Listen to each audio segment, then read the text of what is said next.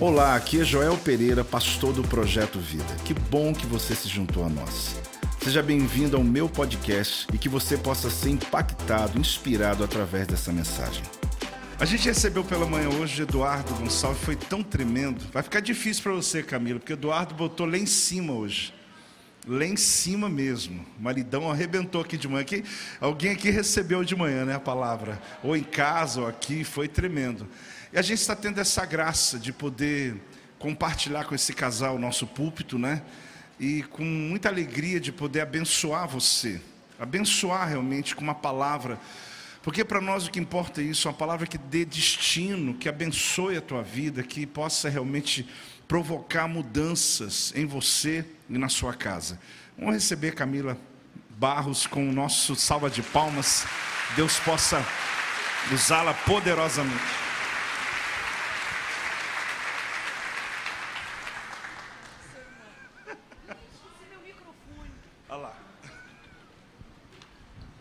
Glória a Deus, a paz do Senhor Jesus, igreja. Gente, eu tô com um riso frouxo de nervoso. Eu tenho uma agonia, porque eu acho que o pastor, o apóstolo Joel, quando ele convida a gente para ministrar, eu acho que ele não tinha que estar. Tá. Eu acho que ele tinha que chamar as pessoas e fazer alguma coisa da vida dele. Mas quando ele chama, ele fica. Isso me dá uma agonia. E aí eu fico com um riso frouxo. Aí ele acalma meu coração, dizendo que pastor Eduardo veio aqui mais cedo e botou a régua ali em cima. Quase que eu fingi um arrebatamento de sentidos ali. Mas eu falei, não posso, Senhor, estou no teu altar, senão o Senhor me fulmina. Né? Mas, gente, de verdade, é uma alegria e uma honra estar aqui nessa igreja, estar com vocês aqui nessa noite. Eu quero render graças ao Senhor por essa oportunidade, louvar a Deus pela vossa vida. Eu quero render uma palavra de carinho e de gratidão aqui especial pela vida do Alexandre, ovelha dessa casa. Ele atravessou a Macedônia, foi buscar a gente e eu tive é, alguns percalços no caminho hoje, porque tem dia que é mais tranquilo, tem dia que é mais agitado, e essa semana foi e tem sido bem mais agitada. E nessa correria eu acabei atrasando um pouco do horário, coisa que eu não faço de jeito nenhum. Às vezes quem me vê pregando por ver eu utilizando muito tempo pode pensar que eu sou descompensada, mas não sou.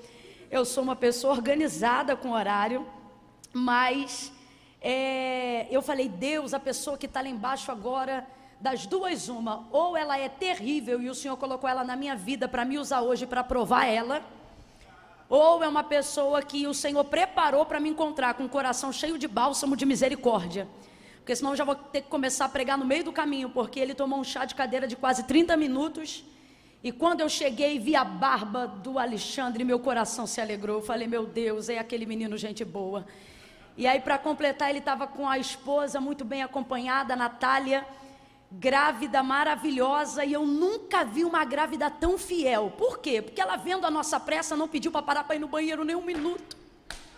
Falei, menina, você é tão de Deus que Deus vai te dar o livramento da bexiga riada hoje. Porque que menina preciosa, só para a gente chegar aqui em bom tempo. Então eu estou de verdade muito feliz com essa oportunidade. Abra comigo a sua Bíblia no Evangelho de Jesus, segundo escreveu João, capítulo de número 19. Gente, pensa na correria. Essa câmera mantém longe, moço, que hoje eu estou sem reboco nenhum na cara. Não tem nada, olha isso. Faltou até completar um pedaço da sobrancelha. Não chega perto, menino, me obedece, deixa onde estava. Isso. Evangelho de Jesus, segundo escreveu João, capítulo 19. Glória a Deus. Antes de tomar água, tem que ir tomando um café, gente. Tem dia que o cansaço bate de um jeito que você tem que botar um café para não chamar Jesus de Genésio. Ele sabe, ele entende. Nós vamos ler alguns versículos a partir dos versos de número 23 em diante. João 19, versos 23 em diante. Quem achou pode dar um amém. Diz assim o texto sagrado: Tendo os soldados crucificado a Jesus, tomaram as suas vestes e dividiram-na em quatro partes. uma para cada soldado. Tomaram também a túnica que era sem costura, toda tecida numa peça só, de alto a baixo. E disseram uns aos outros: Não a rasguemos, mas lancemos sortes sobre ela para ver de quem será. E isto aconteceu para que se cumprisse a escritura que dizia: Dividiram entre si as minhas vestes e sobre a minha túnica lançaram sortes. E foi isto que fizeram os soldados. Junto à cruz de Jesus estava a sua mãe, a irmã dela, Maria, mulher de Clopas, e Maria Madalena. E vendo Jesus ali a sua mãe e o discípulo a quem ele amava que estava presente, disse à sua mãe: Mulher, eis aí o teu filho. Depois disse ao discípulo: Eis aí a tua mãe, e desde aquela hora em diante, o discípulo a recebeu em sua casa. Mais tarde, sabendo Jesus que tudo já estava consumado, para que se cumprisse a escritura, disse: Tenho sede. E estava ali um vaso cheio de vinagre. E embeberam de vinagre uma esponja e colocaram-na numa vara de ísopo e chegaram-na à sua boca.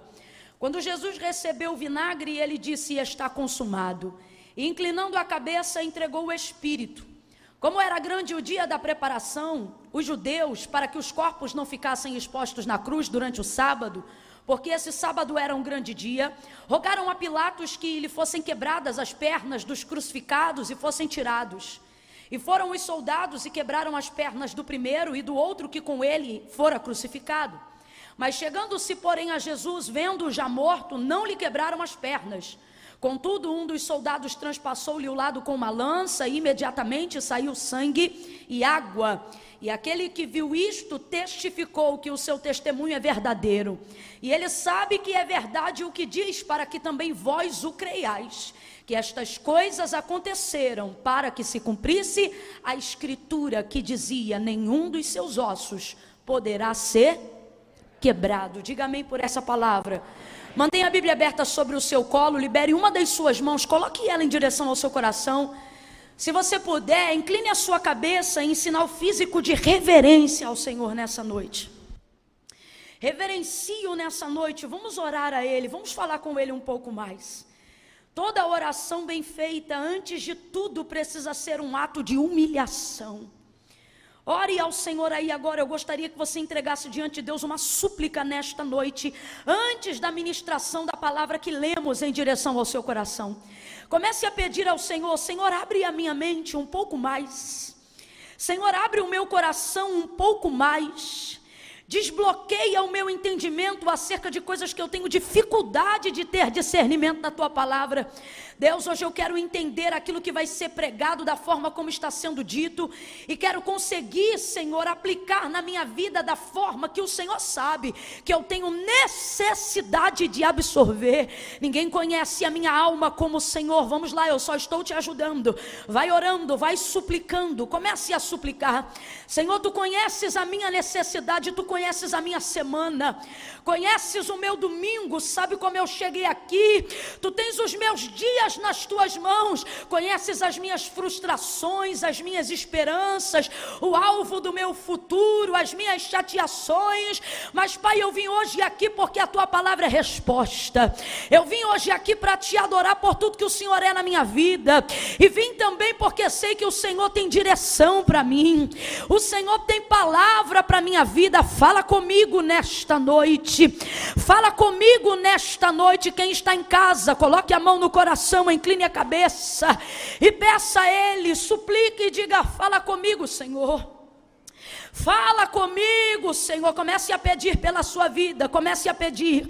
Fala comigo, Senhor. Fala no profundo, no oculto e no escondido. Não deixe a minha mente se distrair entre o que o Senhor está para fazer aqui e entre aquilo que ficou em casa e o que eu tenho para fazer essa semana. Cativa a minha mente e o meu pensamento. Vai orando. Quando eu começar a ouvir a sua voz, eu entrego a minha oração.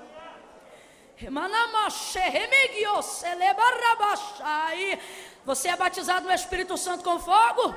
Sabes orar em línguas? Então tens liberdade agora, estás proibido de falar em português. Quem fala em línguas edifica a si mesmo, edifique a sua vida, prepare-se, prepare-se. Edifique-se a si mesmo, edifique-se. Faça isso agora, faça isso por enquanto. Remanagaido, rebigio. Remiga mando remaide, ramaio kamase, rebigiosia. Camila, não, não falo em línguas, mas gostaria de falar. Creio nesta como uma das evidências do batismo do Espírito Santo com fogo. Então prepare-se, o batizador está aqui. O batizador está aqui. Mas Camila, não é consagração nem vigília. Não é consagração que batiza, nem vigília que batiza. É o Espírito Santo e ele está aqui. Nesta noite, seja batizado, fale em línguas. Seja batizado, fale em línguas. Seja seja renovado, fale novas línguas. Fale novas línguas. Deus, a mesma atmosfera que é sobre nós aqui nessa casa, nessa noite, traga sobre lares, traga sobre hospitais. Quem sabe tem alguém sendo alcançado pela palavra, tem presídios. Ah, Senhor, a tua palavra é poderosa, ela é mais penetrante do que qualquer espada de dois gumes, que penetra até a divisão da alma e do espírito, juntas e medula, e é apta para discernir os pensamentos e as intenções do coração. Nós nos rendemos à tua palavra palavra, nos inclinamos à revelação da tua palavra. Fala conosco, fala como o Senhor quiser falar. Fala, Senhor, fala. E enquanto tu fala, eis aqui a minha vida. Cumpre o que tu disseste que faria quando me chamou ao ministério da palavra, dizendo que enquanto eu abrisse a minha boca, tu iria encher. E enquanto eu estivesse ministrando, o Senhor libertaria cativos. Deus, eu não estou te pedindo para fazer o que eu quero. Eu estou te pedindo para fazer o que tu disseste disseste que faria quando me escolheu, dizendo: Abre a tua boca que eu encherei, e eu estarei curando, salvando, libertando. Então faça isto nesta noite para a honra e para a glória do teu nome. Como João, nós descemos, nós diminuímos, não importa se vão lembrar do dia ou do nome de quem ministrou, mas nos importa que o teu nome seja glorificado hoje na libertação de cadeias, na salvação de almas, na edificação dos corações, no renovo dos profetas. Passeia nesta casa com a tua palavra. Tu tens a primazia deste culto. Esta igreja te ama avidamente. Este povo te deseja absolutamente. Então, Senhor, tu és o amado, o desejado e a glória desta casa. Por isso nós te invocamos. Por isso nós te suplicamos. Por isso nós nós te imploramos, fala conosco nesta noite.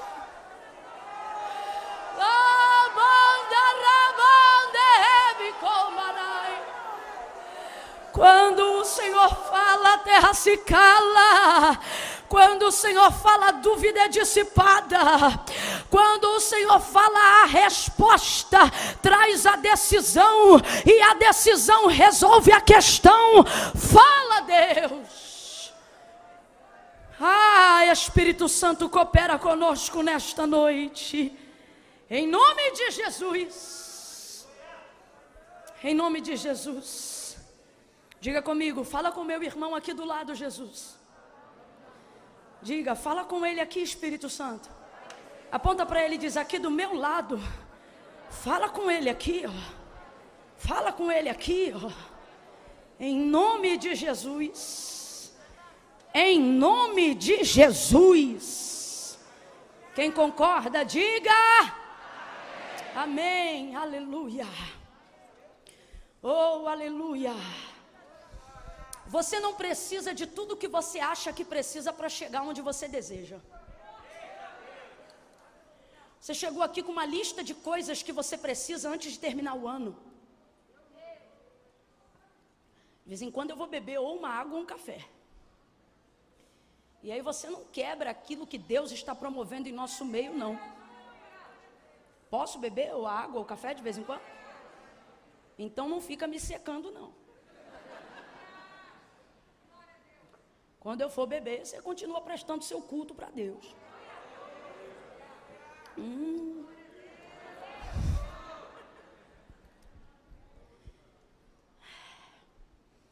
Nessa noite, Deus me trouxe aqui.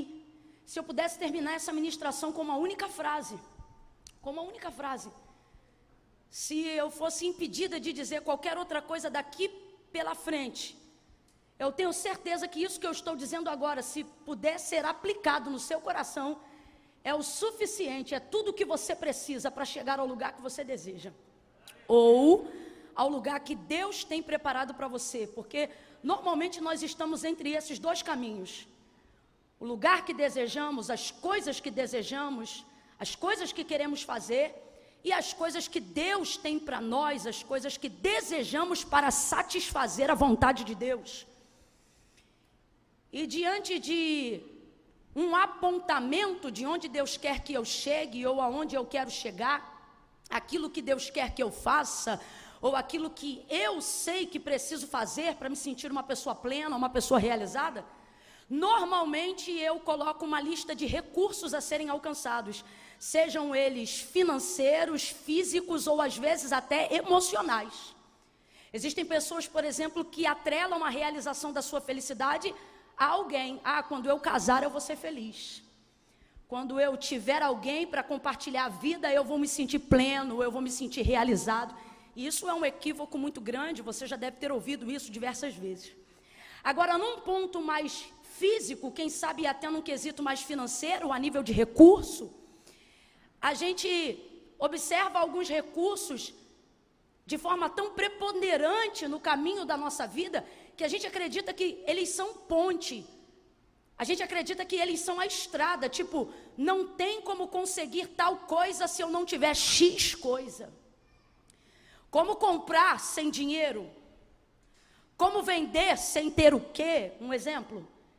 Você se sente limitado na obrigação de que um recurso ou a dependência de algo pode ser o agente que te promove ou te impossibilita.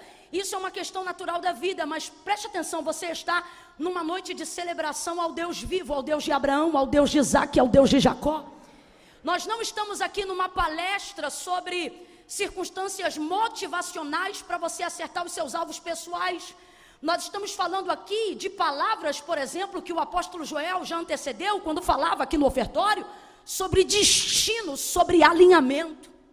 Uma palavra, uma noite, debaixo de uma revelação profética, tem o poder de alinhar a sua vida, de decidir a sua vida, de resolver a sua vida, de mudar a sua vida, de virar a página da sua história, de mudar até teu nome. Até o seu nome. Transformar a sua identidade ou evidenciar uma identidade que nem existia em você, a ponto de Deus ter que te dar um novo nome. Mas e se eu te disser, nesse ambiente que nós estamos hoje aqui, munidos pela palavra de Deus e não por um livro escrito por um homem que venceu, como é que se vence, e utilizou recursos X e Y para poder nos dizer que são os recursos que a gente também precisa ter para chegar aos lugares desejados. E se eu te disser que esta palavra, este livro, oh, quando eu falo isso, que este livro é o livro sobre todo livro, é a palavra sobre toda palavra. Eu me lembro de Rui Barbosa sendo questionado acerca de onde deveria a Bíblia ocupar o lugar dentro de uma biblioteca. Já visto que tem tantos livros maravilhosos. E então ele disse: bote aonde vocês desejarem. Não, mas é a Bíblia, onde você acha que deve ser o melhor lugar para ela ficar? E para ele não fazia diferença alguma, ao ponto que ele disse: Olha, se vocês colocarem no topo de todos os livros, ele será a coroa de tudo que já foi dito. Se vocês colocarem embaixo, escondido, entre tantos outros livros escritos, ele será a base e o alicerce de tudo que querem dizer. E se vocês colocarem no meio, ele sempre será o centro de tudo. e isto é uma verdade, é uma realidade. A palavra de Deus é viva. A palavra de Deus é viva, digna de toda aceitação. Aleluia. Esta palavra não é uma palavra só motivacional para alegrar seu coração num culto de domingo. Esta palavra é a realidade que os corruptores têm medo, porque eles sabem que ela não muda a sua vida de uma pessoa, ela muda a história de uma nação. Ela não muda só uma casa onde as pessoas lá leem. Ela tem o poder de mudar a realidade de uma comunidade. ela tem o poder de estabelecer ou de instituir decretos. É por isso que todas as vezes que homens tomados de corrupção, de malvadeza, de devaneio, de imoralidade, de levianidade, decidiram dominar o mundo, criar uma raça ariana, como Hitler, por exemplo, um dos primeiros livros que eles buscaram para a destruição era a Bíblia, porque eles sabiam que isso aqui não é atinge, não atinge somente o espírito, mas uma vez que atinge o espírito, vivifica todo o corpo. Por isso Salomão ele dizia: se o seu corpo estiver abatido, mas se o seu espírito estiver erguido, ele levantará todo o corpo, mas se o teu espírito estiver abatido, quem pois o animará? Ele está dizendo é de dentro para fora. Esta palavra começa dentro, mas resulta do lado de fora. Ela tem um poder extraordinário. O poder da palavra de Deus não é um poder abstrato. O poder da palavra de Deus não é apenas para a gente reunir e debruçar sobre o texto, ler para se tornar teólogo ou discorrer filosofia à luz da palavra de Deus. A palavra de Deus é a bússola da vida do ser humano. A palavra de Deus é a arma que todo cristão tem para combater. A palavra de Deus é o que perpetua a hereditariedade dos seus filhos para determinar se ela será maldita ou se ela será bendita. Se você obedecer, ela será bendita. Se você não obedecer, ela será maldita. A palavra de Deus tem o fator determinante da vida que você precisa. Ao lugar que você deseja chegar, a palavra de Deus ela é a ponte. O lugar que Deus quer que você chegue, a palavra de Deus é o caminho. Por isso João no capítulo 1 ele vai dizer: "E diferente de todos os outros evangelistas ou discípulos, ao trazer a biografia de Jesus, ele não começa falando sobre ela no ventre de Maria. Ele começa falando sobre ela em Gênesis capítulo 1. Aí ele começa dizendo: "No princípio era o verbo, e o verbo era Deus e o verbo estava com Deus". Ele está falando de quem, gente? De Jesus. De quem que ele está falando? Aqui João está trazendo a biografia de Jesus de um jeito que os outros não trouxeram, compreendendo que a sua existência na mentalidade de João não se data desde a conceição virginal de Maria, mas se data desde a sua manifestação em Gênesis capítulo 1, e isso na consciência humana. Então preste atenção, quando ele diz no princípio era o verbo, o verbo era Deus e o verbo estava com Deus, ele está dizendo o que, o que Jesus disse para Filipe, quando Jesus estava indo é, para o pai. Felipe disse para ele: Tu vai para o pai, então mostra-nos o pai. Ele disse: Você ainda não conhece o pai? Quem vê a mim vê o pai. E quem vê o pai vê a? Porque eu e o pai somos. João 1, no princípio era o verbo, o verbo estava com Deus, o verbo era Deus. Ele está dizendo: o verbo é Deus. Então preste atenção: o verbo é Deus. Só que a manifestação desse verbo se deu entre os homens em Jesus Cristo. Por isso João vai dizer: "E vimos a sua glória como a glória do unigênito do Pai". Deus já existia antes, óbvio. Estou usando aqui essa linguagem para todo mundo entender. Deus não existe, Deus é, mas só para a gente entender.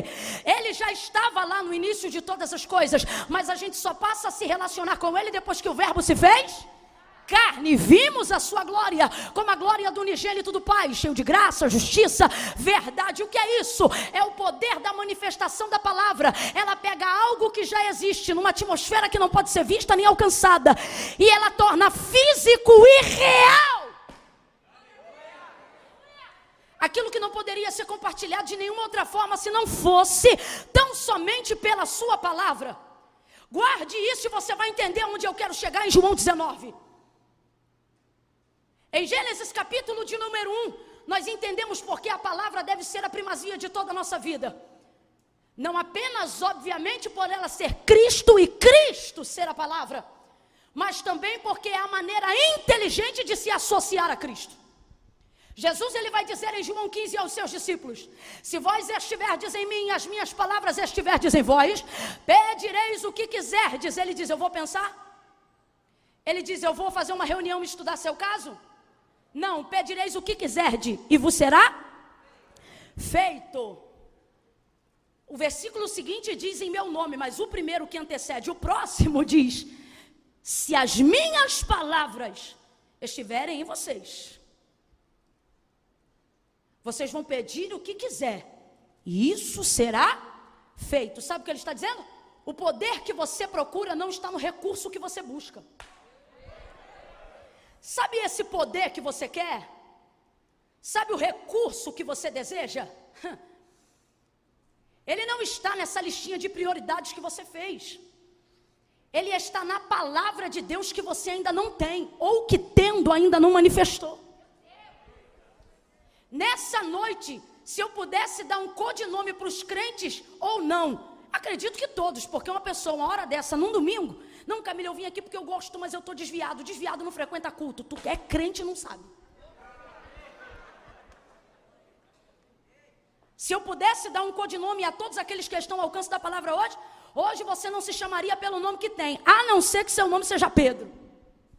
Por quê? Porque eu sinto isso no meu espírito, irmãos. Eu sinto isso no meu espírito. Hoje nós estamos aqui como ele no sermão. Depois de ouvir Jesus pregando a centenas e quem sabe até a milhares, o texto diz que naquele dia, naquele dia, não curou nenhum paralítico, não curou nenhum cego, não não não não multiplicou nenhum peixe, não repartiu nenhum pão, foi só palavra. Completa para mim, por favor. Foi só? Abre a boca. Foi só? Foi só? Só a palavra, a palavra, e a palavra era dura, porque era uma palavra que trazia a transformação do caráter. Na verdade, aquele dia estava acontecendo o maior dos milagres, o que acontece de dentro para fora. Mas o povo não aguentou, o sermão foi muito duro. Então a galera começou a repartir, começou a ir embora e começou a dispersar. Jesus não tem compromisso com a expectativa do povo em relação a ele. A expectativa de Jesus é apenas em cumprir a vontade do Pai. Então ele não vira para os discípulos dizendo dizendo assim: olha, segura aí só mais um pouquinho, não vai embora agora não. Não vai não, que daqui a pouco eu vou fazer um milagre. Para tentar segurar o povo.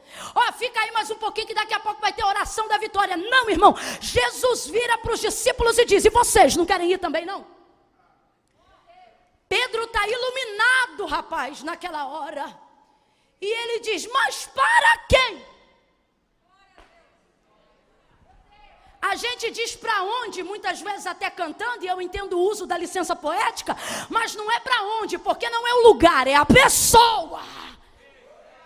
Para quem iremos nós, se só tu tens pão? Se só tu, tu, tu tens peixe? Se só tu tens o dom da cura? Se só tu anda por cima das águas? Se só tu multiplica peixes? Não. Para quem iremos nós? Se só tu tens palavra, palavra de vida eterna. Levante a sua mão que eu estou sentindo graça de Deus para profetizar aqui. Não é, meu irmão, a Ibovespa que vai determinar o dia que você vai ter recurso para viver a realização do seu sonho. Não é a dependência do dólar que vai declarar o dia que você vai alcançar a realização do projeto tão sonhado. Levanta as duas mãos que uma só é muito pouca. Não é, não é a determinação do governo, nem quanto que vai ser mudado no bolso Bolsa Família que vai determinar a realidade da tua casa. Tudo isso é subsídio, tudo isso é auxílio, tudo isso pode ajudar. Quer viver transformação de verdade, de verdade? Deus te trouxe hoje aqui para te dizer: nem dinheiro, nem ouro, nem prata, nem carro, nem casa. Tu só precisa de uma palavra. Uma palavra. Oh meu Deus, quem recebe isso, reaja. Reaja diante dessa palavra. Misture essas palmas com glória a Deus e aleluia. Agora sacode a mão para ele ver você nesse culto e diga para ele apenas uma palavra. Apenas uma palavra.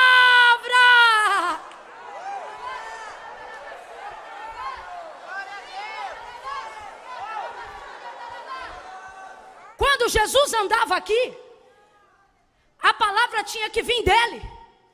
Mas agora, a palavra está em nós. Ele disse isso. E a pergunta é: por que tu achas que precisa de dinheiro para ter tudo que não tem? E não usa o que você tem, cujo dinheiro nenhum pode comprar? Por que não profetizas? Por que não libera a palavra? O Espírito Santo de Deus está passando em revista no nosso coração, a começar pelo meu. Tu tens vindo neste culto para viver a sensação do gospel, para ser a tendência do evangelho.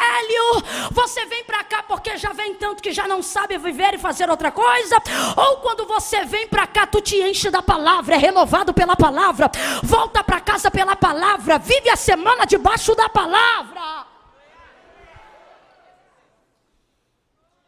É a palavra que deve ter a primazia da nossa vida. Ela vai orquestrar tudo que vai acontecer no Calvário, independente da fúria e dos algozes de Jesus. Eles estão irados, eles estão furiosos. Jesus está debaixo de decreto romano e hebraico, judeu no Calvário. Mas a palavra de Deus vai reger tudo. Só que João só vai ter essa noção porque ele sabia o que estava escrito em Isaías.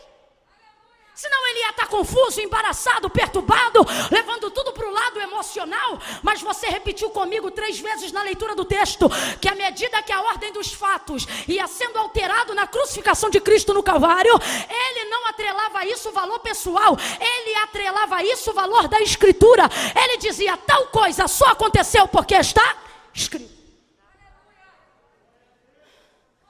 Mas as vestes dele sendo tratadas assim, porque está escrito. Mas dizer que tem sede, beber vinagre no lugar de água, porque está escrito. Tá, mas e na hora de quebrar? Não, quebraram o primeiro e o terceiro, mas ele, porque estava escrito. João sabia o que estava escrito ou não sabia? Sabia ou não sabia? Sabia. Sabia. Judeu de sete anos tem que aprender Isaías antes de um monte de coisa. Messiânico, profeta maior. Ele sabia de absolutamente tudo. Só que a dor, o devaneio do momento, muitas vezes me faz esquecer o que eu sei e trazer a lembrança que nunca foi falado. Por exemplo, um pouco mais abaixo no capítulo 20, você vai ver Maria Madalena indo ao sepulcro. O Jesus, nosso Jesus, para os inimigos, Jamais falou declaradamente que ressuscitaria, mas para os seus discípulos, uma vez por parábolas e duas vezes diretamente, ele deixou claro aos seus que ele ressuscitaria. Só que no dia que ele morreu, o pavor, o espanto, a dor, a tristeza foi tão grande que esqueceram-se da palavra. Agora você vê, quem foi alvo da promessa esqueceu, porque Jesus não disse isso aos saduceus, Jesus não disse isso aos escribas, Jesus não disse isso aos sacerdotes, Jesus nunca disse isso dentro da sinagoga, Jesus não disse isso aos seus adversários, nunca disse isso a Herodes, nunca disse isso a Roma, ele disse isso aos seus discípulos. Mas quando ele morreu, todo mundo tomado pela dor esqueceu da palavra, tomado pelo pavor, esqueceu-se da palavra, tomado pela imagem, pela imagem que desvirtuava o seu entendimento, esqueceu-se da palavra.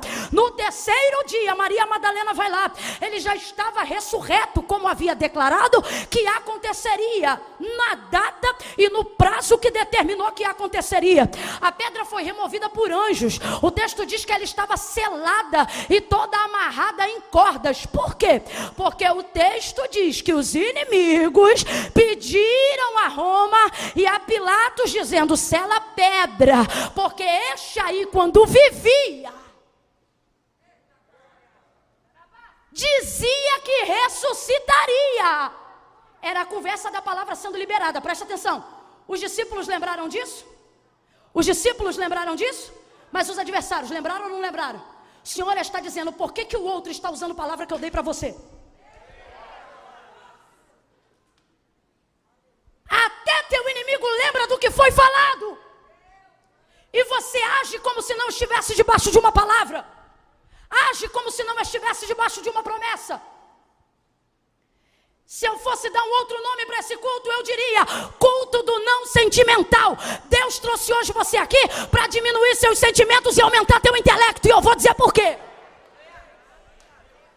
A dor está bagunçando tudo que você já ouviu, tudo que você já recebeu, está tirando da tua memória o que te dá esperança. Com todo respeito, está tornando alguns aqui ignorantes.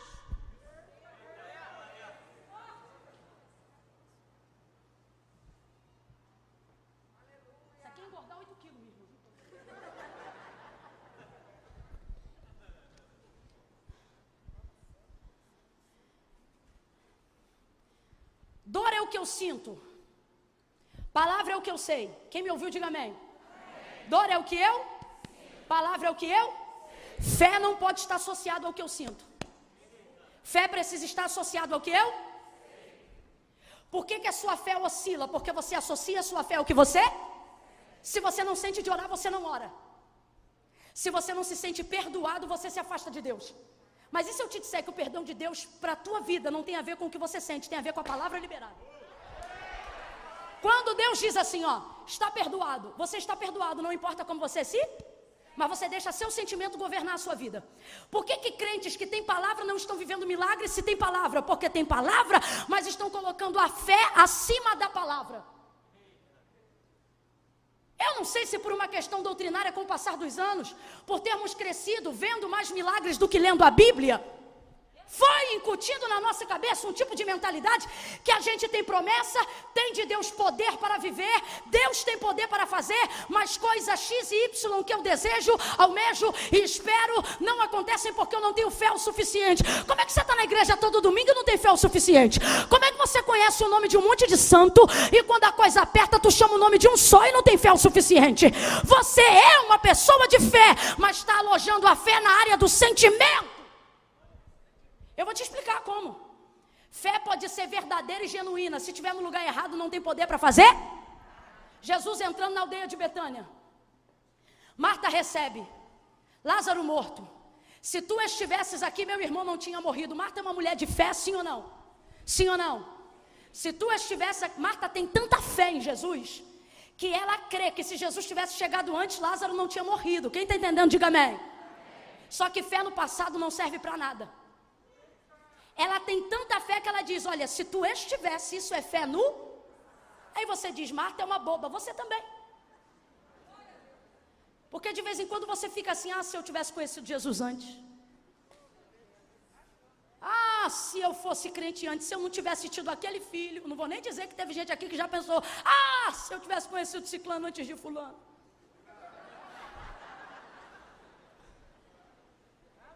Fé no passado não resolve Aí olha o que, que Jesus faz. Marta, teu irmão vai ressuscitar. Jesus não depende da fé de Marta para. Porque muito antes de chegar na aldeia, ele disse para os discípulos: Lázaro, nosso amigo, está morto, mas eu vou ressuscitá-lo. Está decidido, Lázaro vai ser ressuscitado, sim ou não? Sim ou não? Mas enquanto ele não corrige a fé de Marta, ele não vai para a porta do sepulcro. Olha para mim, Deus não depende da gente para Sabe do que ele depende de ti para a promessa que ele te fez se cumprir? Só depende dele. Deus não é fiel aos meus sentimentos, ele é fiel à sua. Vai ouvindo aí. Ele diz a Marta: Teu irmão vai ressuscitar. Palavra de ânimo, direcionamento, alinhamento, correção de fé. Ele está dizendo: Não olha para trás, Marta, olha para frente. Teu irmão vai, conjugação do futuro. Só que Marta atravessa o presente, vai direto para o futuro. Eu sei. Se tivesse escrito no grego hoje aqui, o significado seria eu creio. Ou seja, fé tem, tem ou não tem? Tem ou não tem? Eu sei, eu creio naquele grande dia. Ela rasgou o presente e foi direto para o futuro. Deus está dizendo: nunca rasga o presente e vai direto para o futuro. Nunca. O único jeito de garantir o futuro não é rasgando o futuro, é rasgando o presente. Entra no presente. Aí olha que coisa interessante, ele corrige de novo.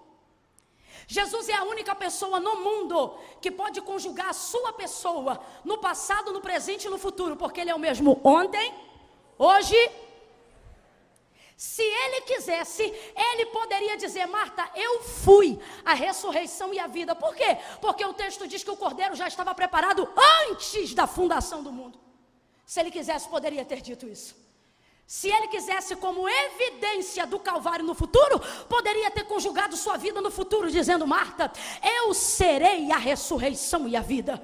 Mas não, ele pode ir no passado, ele pode ir no futuro, mas Marta só tem o para animar a fé dela, ele não diz eu fui.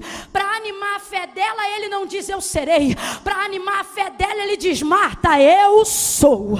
Para corrigir a fé dela, ele conjuga o verbo no presente.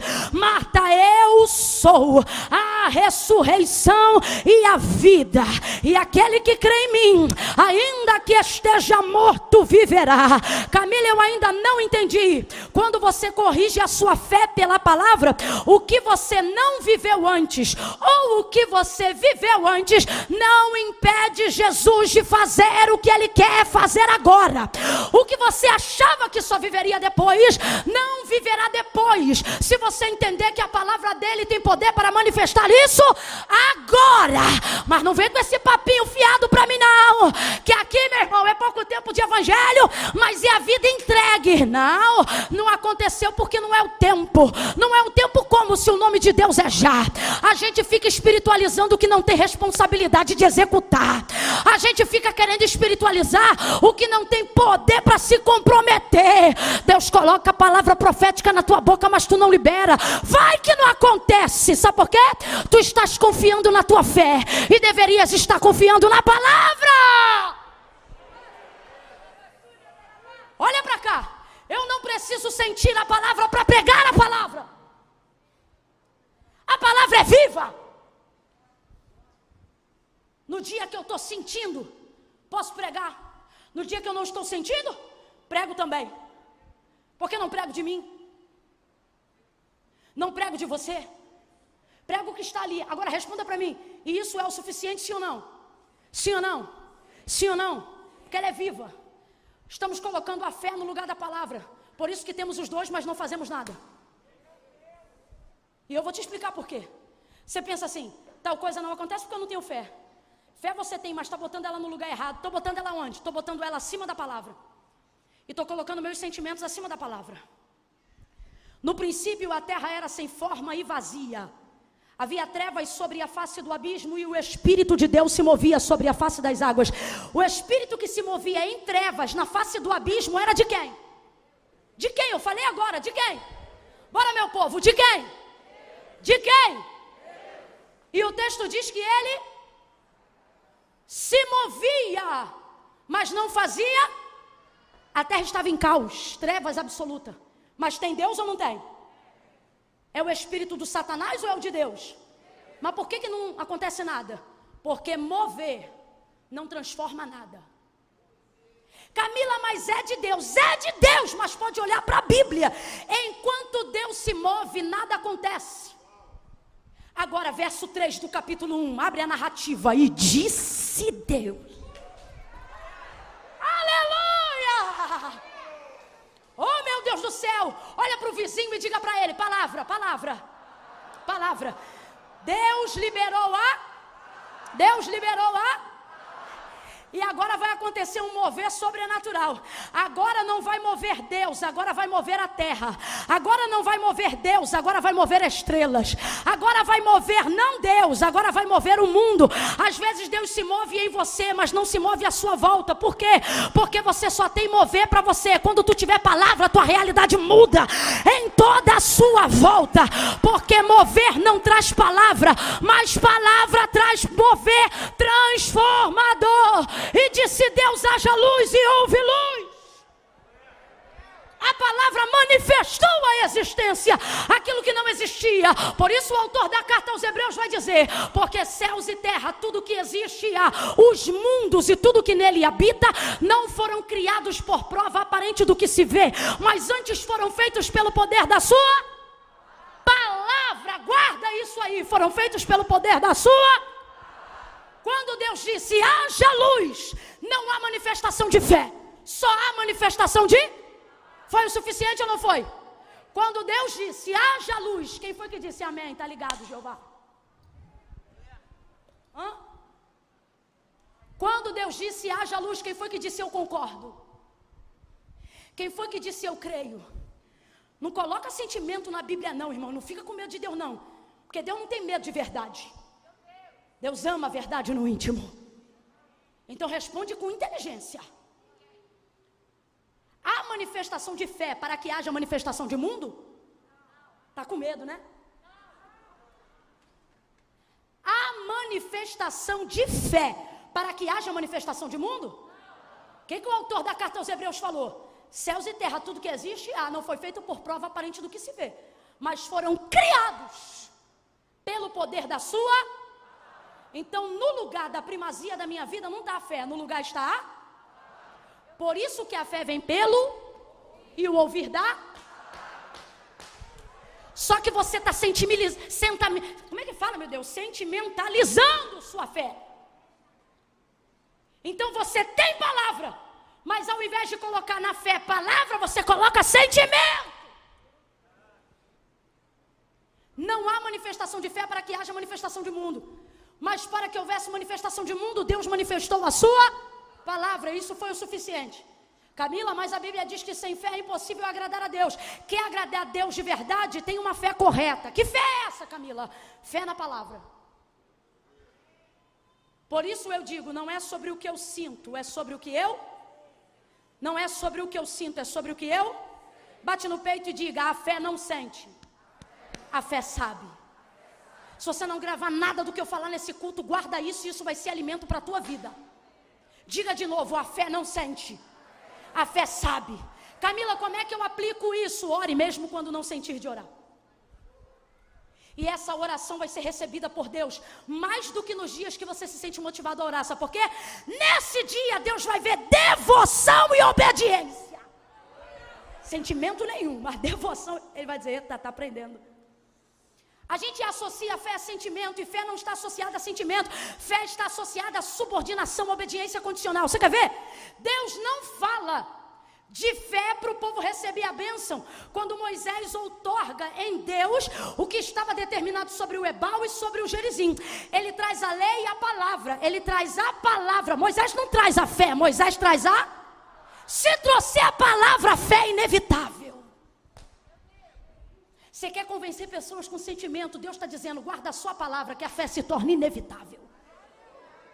Aí olha o que ele diz sobre o Ebal, o monte da maldição.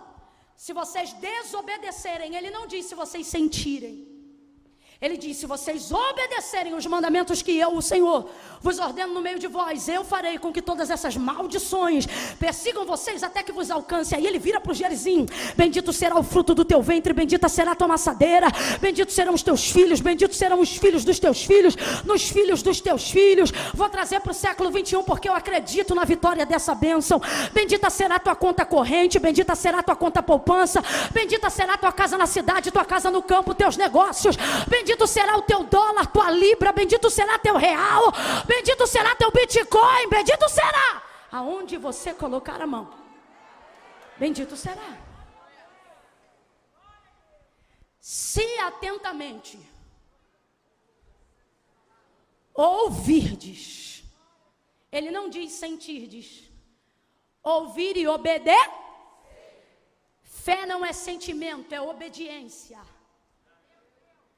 O que, que Ezequiel estava sentindo quando profetizou sobre o vale, capítulo 37? Nada! Obrigado! Não estava sentindo nada.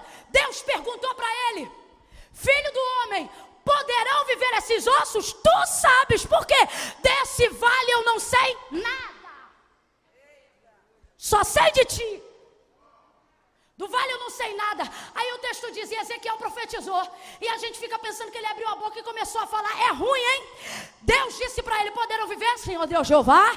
Tu sabes. Aí ele disse: Então profetiza.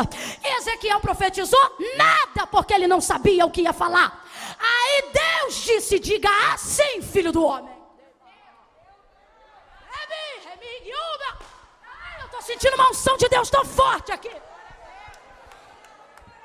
Deus está levantando, Deus não vai levantar, não. Deus está levantando um exército forte e numeroso aqui. E quando as pessoas perguntarem de onde vem, vocês dirão: Nós viemos da palavra, geramos a palavra, pregamos a palavra, vivenciamos milagre pela palavra, transformação pela palavra, cantamos a palavra. Diga-lhe assim, filho do homem. Cadê o menino do teclado? Vem, meu filho. Olha o que ele diz. Diga-lhe assim, filho do homem. Mas aqui, quando eu ficar louca, você fica louco também, viu, meu filho? Não vem com cerimônia de casamento, não.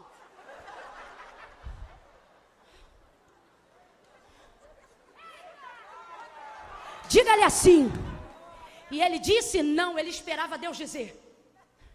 Diga assim, Ezequiel: vento dos quatro cantos. Aí ele rebetou repetia. Ele inventou alguma coisa? Ele repetia.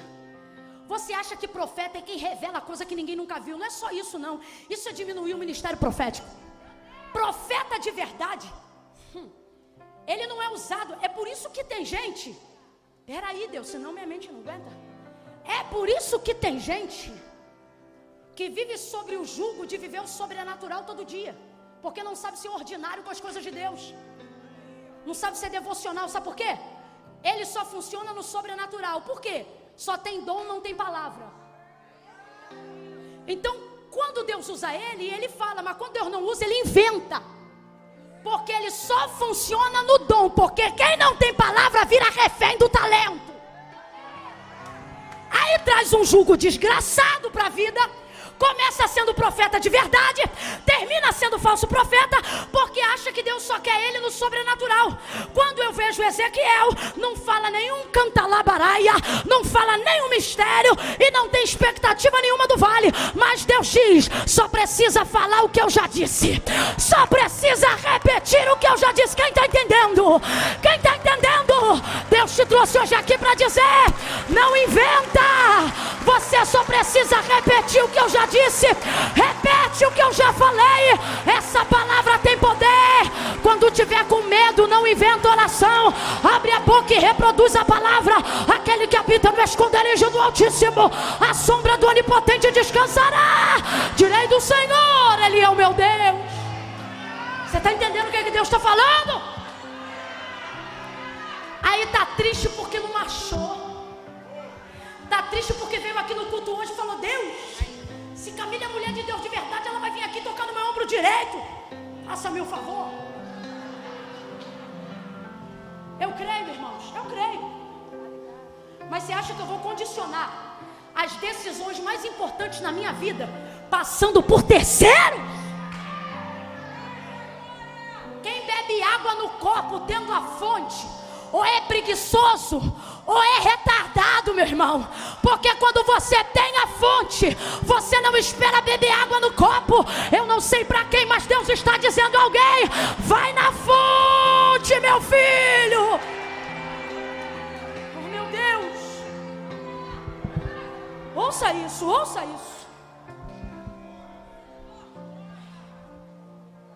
Camila, mas então onde entra a fé? Depois da palavra. Vou perguntar para vocês: aonde entra a fé? Onde entra a fé? Fé não é o que eu sinto, fé é o que eu. E quando eu sei, eu obedeço. Quem é que sente de trabalhar todo dia? Quem é que vai acordar 4 horas da manhã amanhã? Levanta a mão aí. Quem vai acordar 5? Quem vai acordar 7?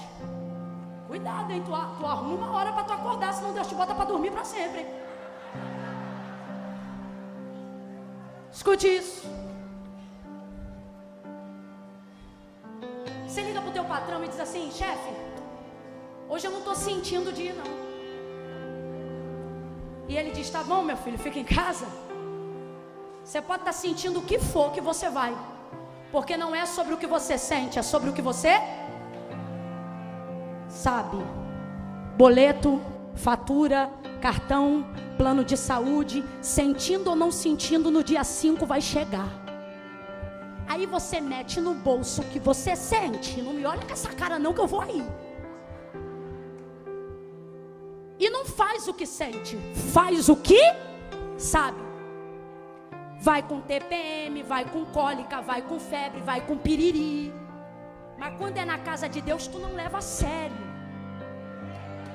Hoje eu não senti de ir, está muito frio. Hoje eu não senti de ir, é muito longe. Longe é o céu sem Cristo, meu filho. Deus está dizendo, ah, eu vou falar. Deus está dizendo assim: se você me tratasse no mínimo igual você trata o teu chefe, tua vida estava melhor do que está.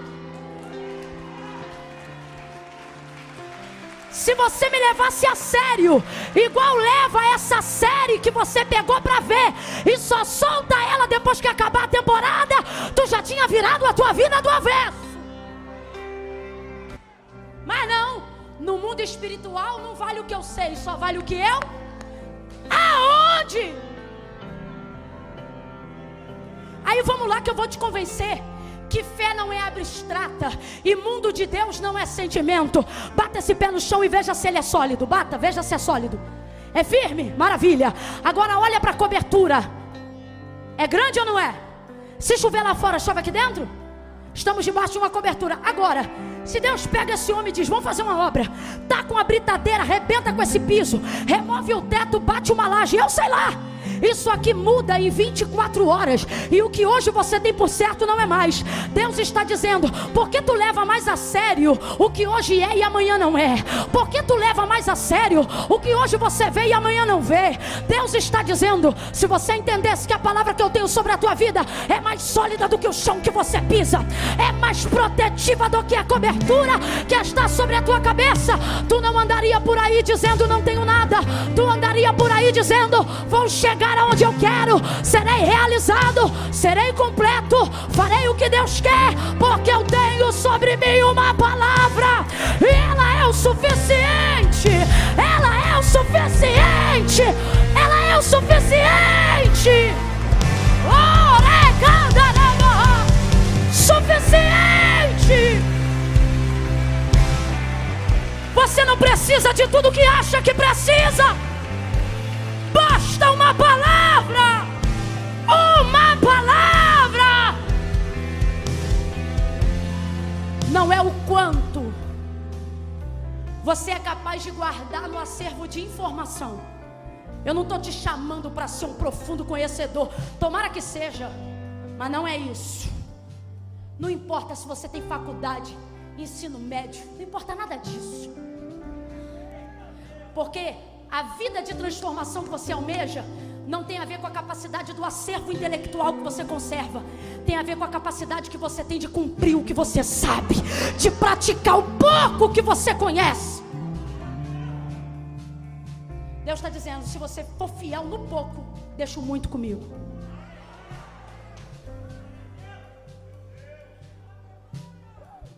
Três pontos, vou fechar aqui porque nem preciso aberto. Porque pareço doida, mas não sou. Tem que ter exegese. Eu não vou te dar um mole desse. João está no maior cenário de dor da vida de Cristo e da dele. Maior cenário de dor.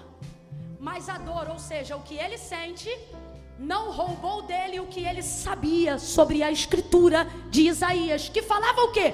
Que aconteceria. Você sabe com quem está a maior grana dos maiores investidores do mundo? Com pessoas que têm acesso à informação privilegiada. A coisa é tão séria que, dependendo da informação, tem que vir na moita. Porque ela pode quebrar todo um contrato, dependendo da forma como foi entregue ao privilegiado. Trabalhei para uma multinacional onde nós tínhamos licitação a fazer. Sabíamos qual era o alvo, mas não podíamos entregar para ninguém, área confidencial. A licitação é que ia definir, porque ninguém podia ter informação privilegiada. Só que e se eu te disser que o que vai passar no jornal da semana que vem está ali? Se eu te disser que o que você. Eu não estou, irmão, figurando e nem poetizando, eu estou falando na real. Eu não estou aqui para te emocionar com Bíblia. Eu estou te falando a realidade do livro. Você quer ver? Vou te fazer uma pergunta na naturalidade. Quem aqui consegue afirmar onde vai estar daqui a cinco anos? Quem consegue afirmar, Camila, eu sei o que vai acontecer daqui a cinco anos? Alguém aqui conseguiria fazer isso? Conseguiria? Mas e se eu te dissesse que deveria? Não estou inventando, não. Olha a palavra de Deus em relação a Jeremias quando fala acerca do futuro de Israel. Clama a mim, presente. Vamos lá, clama a mim. Conjugação feita no. Deus está dizendo: clama a mim e responder-te-ei. Epa! O clamor é no presente. Hum. Mas é sobre uma informação do do e anunciar-te-ei futuro. Coisas pequenas. Quando você meter Deus no teu projeto, não espera coisas pequenas. Quando você chamar Deus para a tua casa, não espera coisas pequenas. Quando você abrir um CNPJ, pode ser um MEI, pode ser um MEI, pode ser um CNPJ de um microempreendedor. Dobra o joelho em cima desse CNPJ e clama. Não apresente para Deus coisas Não espere coisas pequenas. Você já viu Deus usar alguém na casa dele e dizer assim: Homem, eu tenho uma pequena obra na tua vida. Você já viu isso? A obra que ele sempre tem é? Porque não é sobre você, é sobre e Ele quer compartilhar.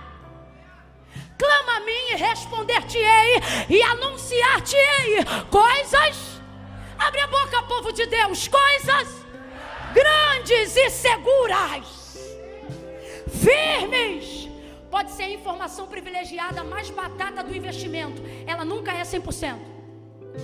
Ó, oh, pode dar falha, pode ter uma fusão, Pode ter uma queda na bolsa, não é garantido, é propenso. Agora olha o que Deus está dizendo. Vem na minha, que o que eu vou fazer é grande e é autossustentável.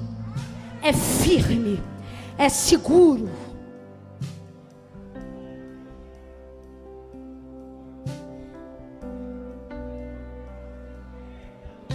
João vai ver a dor, mas a informação privilegiada vai manifestar o que ele sabe a despeito do que ele. E isso vai manter o controle no Calvário. Porque ao invés de ter um João rasgando roupa e trazendo cinza sobre a cabeça, ou chorando copiosamente como Maria, o João que está ali vê os, os soldados rasgando, lançando sorte, e ele diz: Foi os soldados, mas fizeram porque está escrito. Ou seja, por causa da pá, por causa da pá, quando você sabe qual é a palavra e está debaixo de uma palavra, teu inimigo não é teu inimigo, é teu funcionário. Eu vou falar de novo, você não entendeu. Quando você é consciente da palavra que está sobre a sua cabeça, o que fazem contra você não vai para o pessoal. O que fazem contra você faz você dobrar o joelho e dizer: É Deus, é verdade. Todas as coisas cooperam para o bem daqueles que te amam, segundo o teu propósito. Oh! Não dá para continuar ouvindo o restante sentado, não. Fica de pé num salto de glória. Senta de novo, ficou de pé horrível. Senta de novo. Você está debaixo de uma palavra, não me levanta cansado, não, menino. E eu estou falando é com o menino mesmo. Porque os senhores de idade levantaram assim, ó. Eu vi um senhor de idade por ali levantando rapidinho. Ó, oh, quando você conhece a palavra e lembra do que Deus disse a teu respeito, o que fazem contra você não vai para o pessoal, vai para a direção da palavra. Você diz, ah, tá, mas isso aí tem uma palavra. Deus falou que ia ser isso aí, ó. Então ele diz: foram os soldados que fizeram isso. João, decide: foram os soldados ou foi Isaías? Foi a palavra. Os soldados ou a palavra? Foram os soldados, mas só fizeram porque nós estamos debaixo de uma. Deus está dizendo: sai dessa briga de carne e sangue, sai dessa bobajada de print de WhatsApp, sai desse pega para capar de discussão em comentário de Facebook. Sai do YouTube aí agora, se estiver sendo transmitido, ou da live ao vivo no Instagram, sei lá, e para de ficar tentando convencer quem está nos comentários tentando bagunçar o culto. Para com essa bobeira. Deus está dizendo: você sabe o que tem sobre você, então não atribua ao pessoal, atribua a palavra. Alguém diz é teu inimigo, mas Deus diz é meu funcionário, é meu funcionário. Está trabalhando para cumprir. Está trabalhando isso. Está trabalhando para cumprir.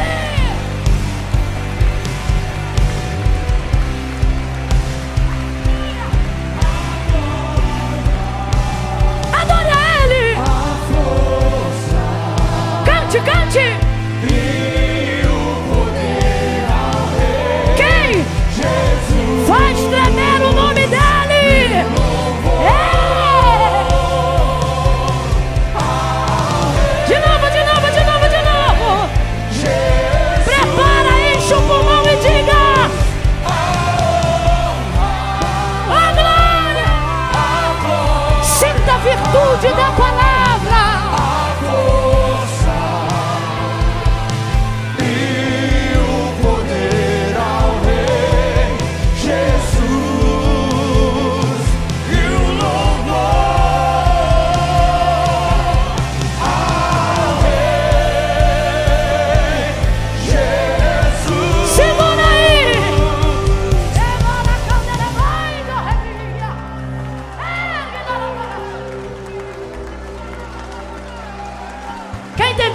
Bíblia.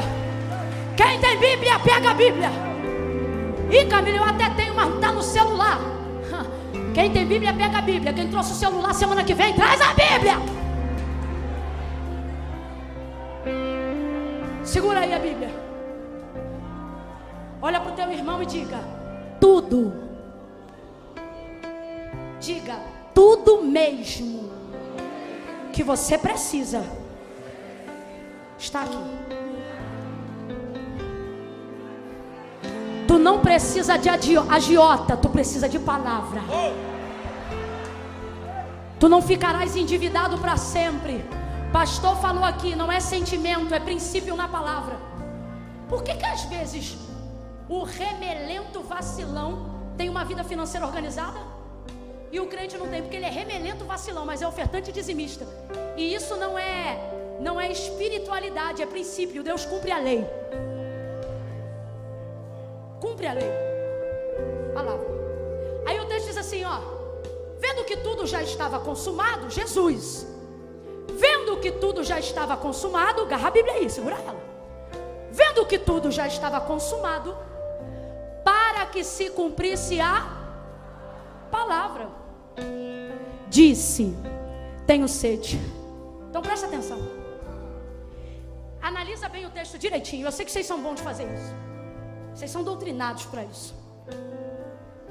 Vendo que tudo já estava consumado, para que se cumprisse, ele disse: Tenho sede.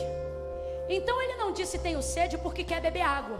Porque se ele sabe o que a palavra diz sobre ele, ele sabe que não vai beber água. Porque a palavra expressava claramente que não era água que dariam para ele. Então entenda, Jesus sabe ou não sabe que não vão dar água? Só que Jesus é o maior exemplo de quem faz o que sabe, não o que sente. Aí olha isso. Já está tudo cumprido. Só falta isso para ele sair daquela tormenta. Rapazes, segura o fundo só um pouquinho, porque isso que eu vou falar agora tem que descer no seco. Vendo que só faltava uma coisa para ele sair do ambiente da dor. Só faltava uma coisa para ele sair do ambiente da tormenta. Um ambiente infernal de sangue, dor, agonia, pulmão sendo cheio de sangue, dor pelo corpo todo, vendo que só faltava uma coisa, fez para cumprir.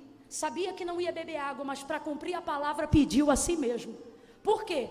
Porque ele sabia que depois que ele fizesse isso, ele poderia entregar o seu espírito, porque ele disse: Minha vida ninguém toma, eu a. Então ele não podia dar enquanto não cumprisse. Deus está dizendo para mim e para você: se eu te disser que você sai dessa situação, não é fazendo muito, é fazendo pouco. Sabe por quê? Quando Deus vê que tu não dá conta de fazer o muito, Ele usa os outros para fazer com você. Foi assim que Ele fez. Mas quando é para você fazer, ele não te pede muito, porque ele sabe que você só tem condições de dar um. Só que Deus está dizendo para mim e para você aqui, vou usar o exemplo de vovó Zilda, que já faleceu. Minha avó dizia assim, ó, para gente, quando ela queria que a gente fizesse uma coisa, mas a gente tinha preguiça de fazer essa coisa, mesmo depois de já ter feito um monte de coisa. Aí minha avó, vendo a nossa preguiça ou a nossa indisposição, ela dizia assim: que que é um ralado para quem já está quebrado? Você conhece isso de outra forma. Mas minha avó era muito fina. E ela dizia: "O que, que é um ralado para quem já está quebrado?" Jesus está dizendo: ao longo da nossa vida, você tem feito muito, mas na hora de fazer o pouco, você diz: Isso não. Vou te falar rasgado. Jesus sabia que ia beber vinagre, sim ou não? Sim ou não? Mas pediu de beber assim mesmo? Sim ou não? Sim ou não? Porque não tem a ver como ele vai ser tratado pelo outro. Tem a ver com o que ele sabe que precisa fazer. Deixa eu te falar uma coisa, você que precisa liberar perdão para alguém.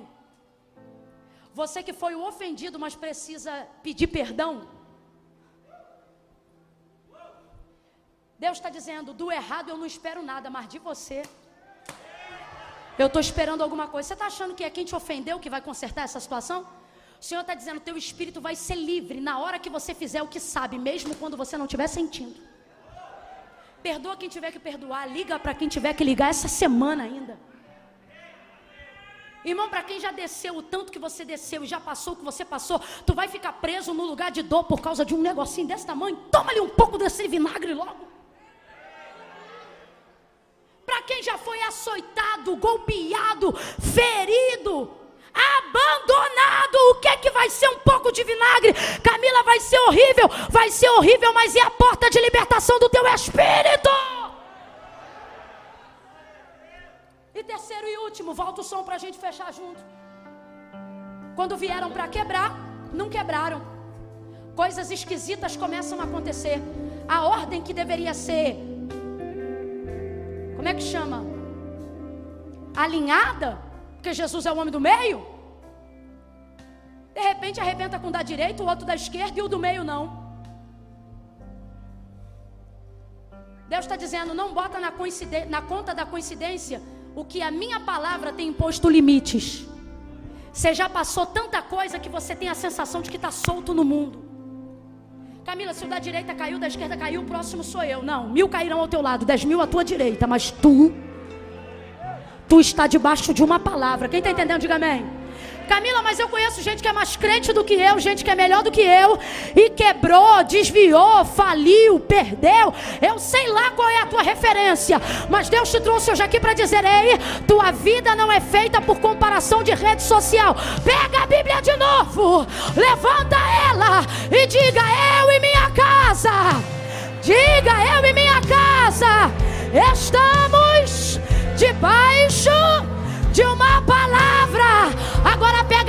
faz assim na tua cabeça, ó. E diga: Eu estou debaixo de palavra. Agora cobre o irmão que está sem Bíblia. E diga: Debaixo de palavra. Debaixo de palavra. A palavra te guarda, a palavra te sustenta. A palavra te garante. A palavra de Deus não vai deixar ninguém quebrar o que Deus não determinou. Para que seja quebrado. Levanta as duas mãos para o céu. Eu vou profetizar. Oh! Vão cuspir, vão humilhar, vão tentar te abater. Alivia o compressor para mim, sonoplasta, é o finalzinho. Vão tentar fazer de tudo, mas não vão quebrar. Não vão quebrar. O texto diz: e não puderam, e não puderam, porque sobre ele havia uma. Alguém está dizendo, manda avisar para ela que eu já dei o nome dela para o bruxo. A gente diz, manda avisar para o bruxo que eu estou debaixo de uma palavra. Era baixo,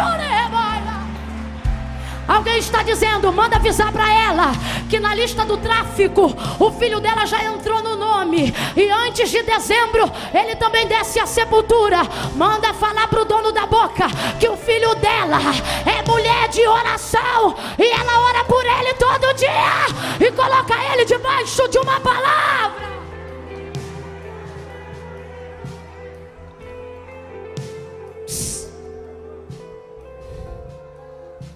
Enquanto você não tem plano de saúde, tua palavra é o plano de saúde. Deus vai dar subsídio, sustentação para tudo aquilo que a tua mão não alcança. E depois que você vê que a palavra de Deus é o suficiente, você vai colocar ela na primazia da sua vida. A ação do mal está sendo limitada por causa da palavra que Deus dirigiu à sua casa por causa da palavra que você profetizou nos seus dias. Quem está entendendo, diga amém. O centurião disse: Não sou digno que entre em minha casa, basta uma. E o filho foi curado ou não foi? Foi ou não foi? Quando Pedro viu Jesus do outro lado e achou que era um fantasma, ele disse: Se és tu mesmo, manda. Porque ele sabe: se o Senhor mandará, eu ando sobre as águas.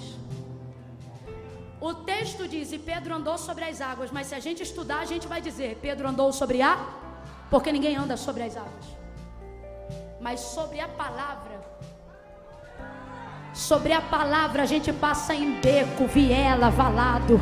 Sobre a palavra a gente compra sem ter grana. Sobre a palavra a gente levanta o acamado do leito. Sobre a palavra a gente assina termo de responsabilidade. Sobre a palavra a gente vai para a porta da sepultura. Sobre a palavra a gente diz: Lázaro, vem para fora. Sobre a palavra a gente muda decreto. Sobre a palavra o, o principado da corrupção é abalado sobre a palavra. Que palavra? A oração baseada na palavra, o louvor baseado na palavra. Pedis e não recebeis porque pedis mal. Não é porque não oram, é porque não oram baseados na palavra. Comece a orar hoje como Abraão, comece a orar hoje como Moisés, comece a orar hoje como Josué. Não diga eu sinto, diga porque tu disseste na tua palavra, tu disseste na tua palavra. Oh, profetize a palavra.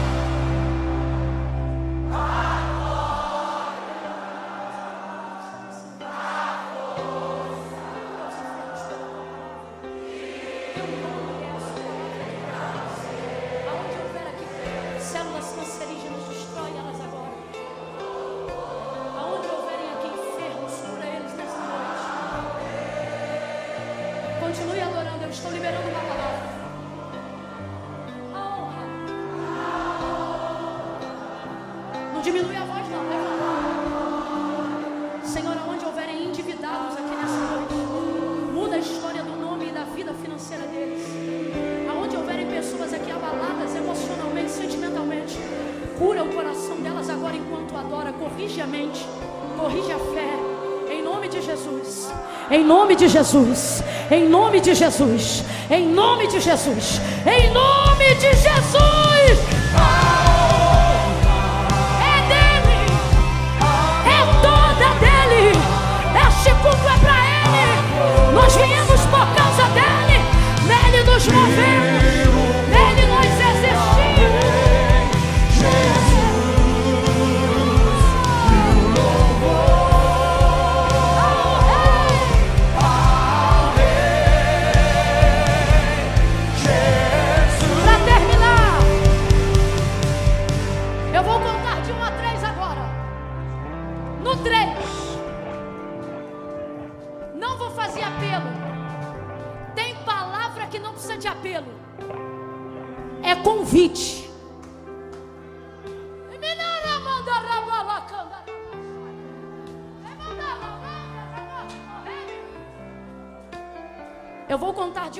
Quando eu disser três, você que está afastado.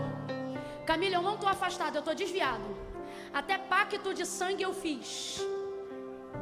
Vem você e coloca o pacto que você fez no altar. Não, Camila, mas eu fiz pacto com coisas das trevas. Por isso que eu não posso ir. Eu posso até vir na igreja. Deus está falando com alguém aqui.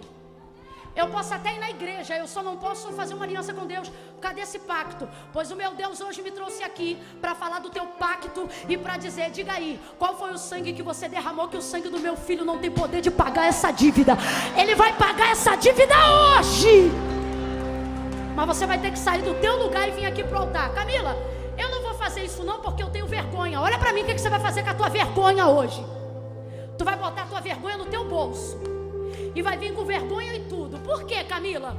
Porque a vergonha é passageira, mas a tua salvação é? Eu não estou te chamando porque eu quero. Não estou te chamando porque eu quero te expor. Não foi Camila. Não foi padre nem pastor. Nem igreja evangélica nem católica. Foi Jesus. Eu disse que foi? Que disse assim: me ouça. Aquele que me confessar diante dos homens, eu também o confessarei diante do meu Pai que está no céu. Olha o que ele diz.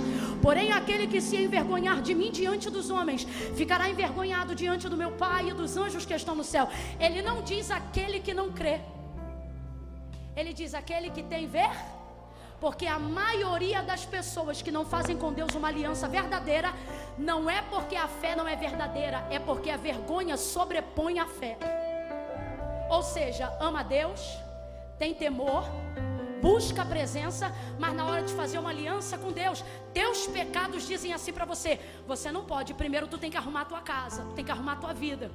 Só que não tem não, porque isso aí É coisa que o homem diz. O que Jesus disse foi: sem mim, nada podeis fazer. Camila, mas então como é que eu faço? Eu tenho que resolver uma parada. Vem tu e a parada. Não, Camila, mas a minha parada é que eu não sou casada. Não, Camila, eu tenho uma parada que é tico-tico no fubá. Vem você, o tico-tico e o fubá. Camila, meu problema é um pouco mais grave. Tô com um bagulho aqui, ó. Tem que distribuir esse bagulho ainda hoje. Vem tu, o bagulho. Se o fornecedor tiver aí, pergunta se ele quer vir também. Camila, não tenho nenhum pecado moral, tem nada, vida resolvida, tudo tranquilão. Inclusive, estou aqui todo domingo.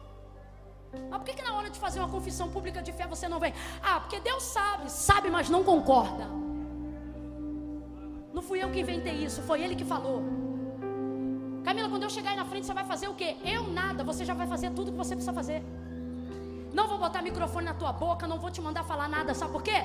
Só vai vir no altar quem conhece a palavra, está debaixo da palavra, mas se afastou do caminho, se afastou da palavra. Deus vai trazer de volta. Camila, eu sou de uma igreja aqui perto. Posso fazer uma oração aí na frente? Posso ir aí na frente receber uma oração? Não, não vem que eu não estou te chamando. Não, Camila, mas é que eu estou sentindo de orar. Ora aí aonde você está. No altar só vai vir quem sabe que está afastado, quem precisa de conserto, quem já serviu e não serve mais, já buscou e não busca mais, ou quem vem à igreja há muito tempo, mas nunca publicou, confessou a fé verdadeira que tem dentro de você. Quando eu disser três, não tem amarra, não tem demônio. Você está debaixo de uma palavra nessa noite. Você vai tirar teu pé da onde você está. Se for cadeirante, vai vir na marcha da roda. Se for deficiente visual, vem tateando o caminho. Se Batimeu chegou, você também chega. E vem aqui para o altar. Camila, eu vou ficar no meu lugar. Não. É hoje, é aqui e é agora. No 3. Quem está afastado, quem se diz desviado, quem precisa consertar, quem já foi vaso da casa, quebrou e precisa voltar para mondoleiro, vai voltar hoje. Não vem aqui crente para receber oração. Ora onde você está. Só vai vir quem sabe que é. Eu sei que sou eu. Falou comigo. Ai Camila, mas é que eu não estou sentindo as coisas que eu vejo o pessoal sentir. Não estou chorando. Conversão não é sentimento, é decisão. Camila, mas é que eu queria sentir um arrepio. Quer sentir um arrepio? Tira a roupa no frio. Crê que Jesus Cristo é o único mediador entre Deus e os homens? Crê que Ele em breve voltará para buscar a sua igreja? Crê que Jesus enviou Ele ao mundo para te dar redenção? Então prepara projeto. Eu conto um. A igreja viva de Jesus vai entrar agora em oração. Comece a orar. Levante a mão e comece a orar. Presta atenção, quem não quer orar, não ora, mas quem levantou a mão não finge que está orando. Começa a orar. É noite de salvação nessa casa. Eu conto dois. Camila, sou eu. Eu preciso voltar hoje. Ninguém precisa me buscar nem pegar pelo meu braço. Eu nem preciso de companhia, não ser o Espírito Santo. Eu sei o que eu fiz, sei aonde estive, sei aonde estou, sei aonde preciso estar. Hoje Ele está dizendo: Teus pecados te separaram, mas a minha palavra te traz de volta. Dois e meio, Camila, sou eu, é você? Começa a tirar o pé do chão agora. Começa a tirar o pé do chão. Dois e quarenta e cinco. Camila, sou eu, é você? Três, em nome de Jesus, tira o pé do chão agora. E a igreja continua orando. Vem, vem, vem agora, eu só estou esperando você chegar para orar.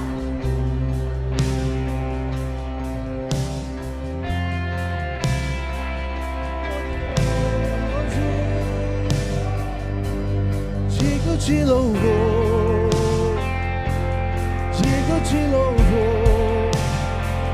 Quando eles terminarem essa estrofe, nós vamos orar. Então, se você é a pessoa, sai do seu lugar agora e vem. É o Senhor Deus poderoso, digno de louvor. Oh, glória! Digno de Vem,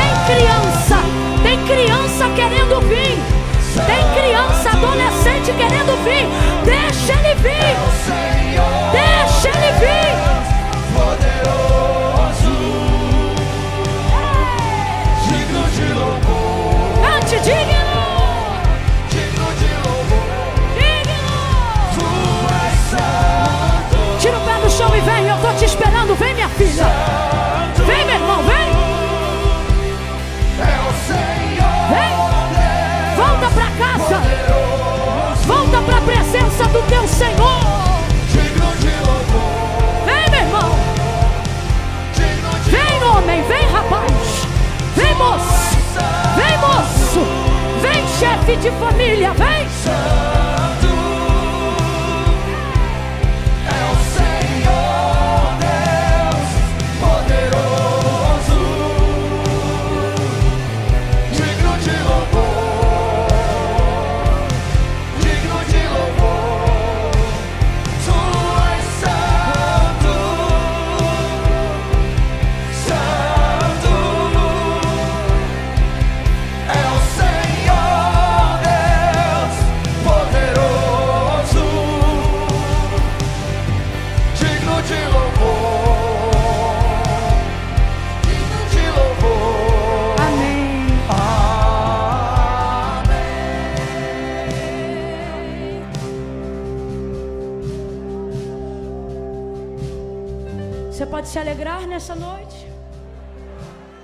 Você, igreja, que eu estou falando. Você pode se alegrar nessa noite? Isso. Isso.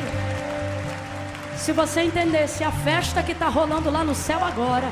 Ai, Camila, mas é que eu já quero ir embora. Quer ir embora, vai na paz. Só não me obrigue a terminar aqui porque você já é salvo e acabou para você. Lá no céu essa festa tá começando agora.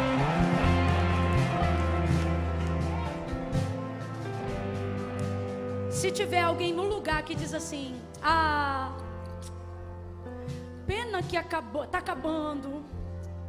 Se eu tivesse mais 15 segundos eu ia. Só que eu tomei aqui atrás, Camila eu, já passou o tempo, eu não quero atrapalhar, eu, eu.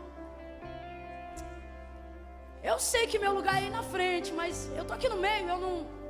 Tô travado, eu, eu não quero atrapalhar a hora. Deixa que eu atrapalho. Deus trouxe você hoje aqui. E Ele está dizendo assim: Tu queres até se rebelar contra, a palavra que tem sobre você, mas você não consegue. Tem gente aqui que está debaixo de palavra de vó que já morreu. Eita! Como assim? A avó servia ao Senhor e ministrava sobre a tua vida. Tua vida está desregrada hoje, mas a palavra que Deus botou na boca da tua avó, que é a palavra dele, está de pé sobre você.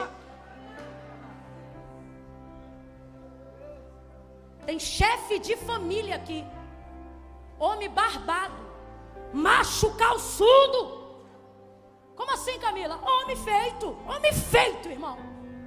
Responsável, conhecedor. Só que você diz, ah, eu estou sem graça de aí.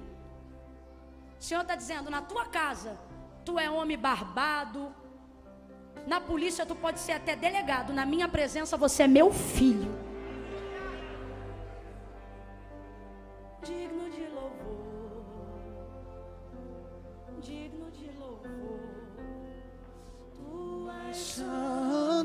15 segundos para você. Camila, sou eu. Eu estava aqui no meu lugar e se eu tivesse mais um tempinho eu ia. Então vem agora. Não sou eu que estou segurando o culto. Estou fazendo isso só por causa de você. Aproveita essa chance. Vem agora. Vem, vem.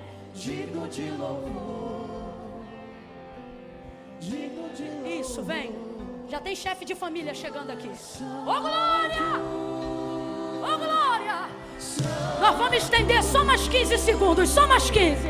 Oh, glória!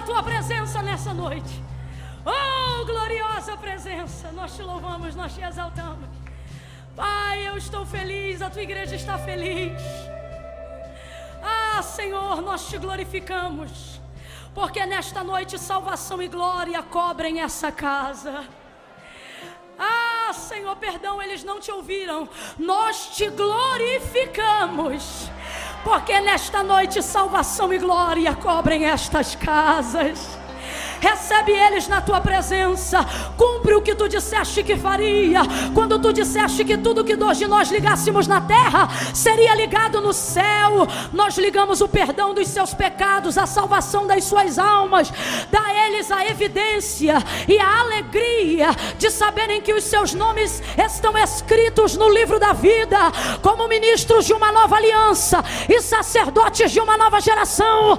Nós ligamos aqui na terra e te pedimos, liga no céu céu, a partir de hoje, cada uma dessas vidas que estão diante do teu altar, recebe elas na tua presença, reafirma com elas a essa aliança, ajuda elas a honrarem esse voto, essa confissão pública de fé. Nós as abençoamos, declaramos transformação completa, vida abundante e vitória em nome de Jesus.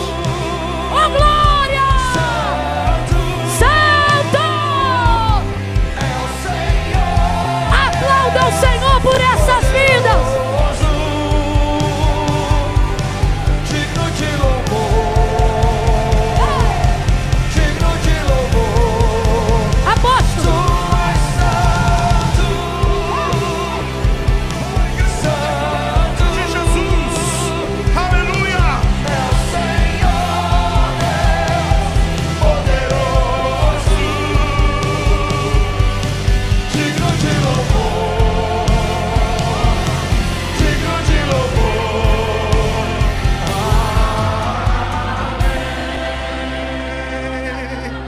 Está escrito.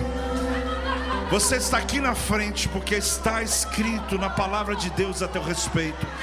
Enquanto eu te formava, o Senhor diz: Eu já te conhecia. Antes de sair do ventre da tua mãe, eu já te separei, te consagrei. Ah, igreja, a salvação entrou hoje em muitas casas. A salvação vai entrar na sua casa. Muitas pessoas que estão ouvindo na sua casa agora, tem milhares de pessoas que já passaram pelo culto hoje, pela internet. Eu profetizo salvação nas casas. Um dia de salvação. Dá um grito de júbilo, igreja do avivamento. Olha, eu estou muito feliz por tudo que Deus fez, mas ver vocês aqui na frente é a felicidade da igreja, do que Deus está fazendo, é tremendo. Todos vocês que estão aqui, os consolidadores se aproximam. Eu quero só uma coisa: nos dê o teu nome, porque nós queremos orar por você, abençoar a tua vida. Consolidadores, se apresente aí, eu sei que vocês já estão fazendo. Tem alguém que ainda não deu nome para nós? A cena assim, você que está aqui na frente, faz assim. Se um de vocês ainda não deu nome para nós, glória a Deus, porque nós queremos essa semana te abençoar, nós queremos seguir profetizar sobre a tua casa e trazer você a viver uma experiência extraordinária. Que presença de Deus neste lugar. Que presença de Deus. A Camila pode continuar pregando se ela quiser. Pode, irmão. Vamos continuar recebendo. Tem uma unção tremenda de Deus neste lugar. Meu Deus, meu Deus, meu Deus. Está escrito. É a palavra de Deus a teu respeito. É a palavra de Deus a teu respeito. Adore, adore, adore, adore, adore, adore, adore, adore, adore. É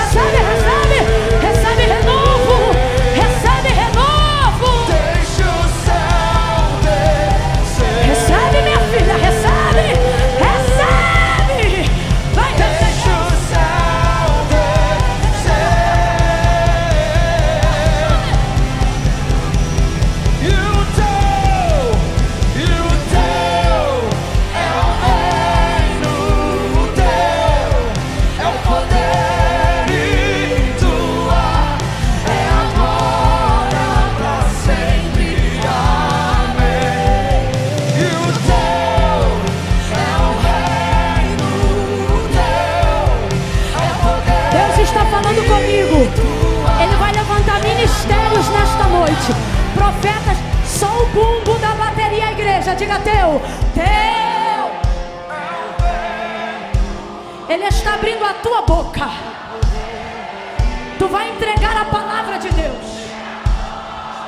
Apóstolo, continue cantando. Deus está me mostrando uma pista de avião dentro da igreja. Sabe o que Deus vai fazer? Vai começar a pegar gente do teu povo e vai enviar. Não é para ir embora, é porque daqui vão sair mentes brilhantes. Mentes brilhantes. Esta unção que desce com todo respeito sobre a cabeça e sobre a barba e que desce, está descendo sobre a igreja, está descendo. Quem quiser recebe unção de sabedoria, unção de conhecimento, unção de autoridade.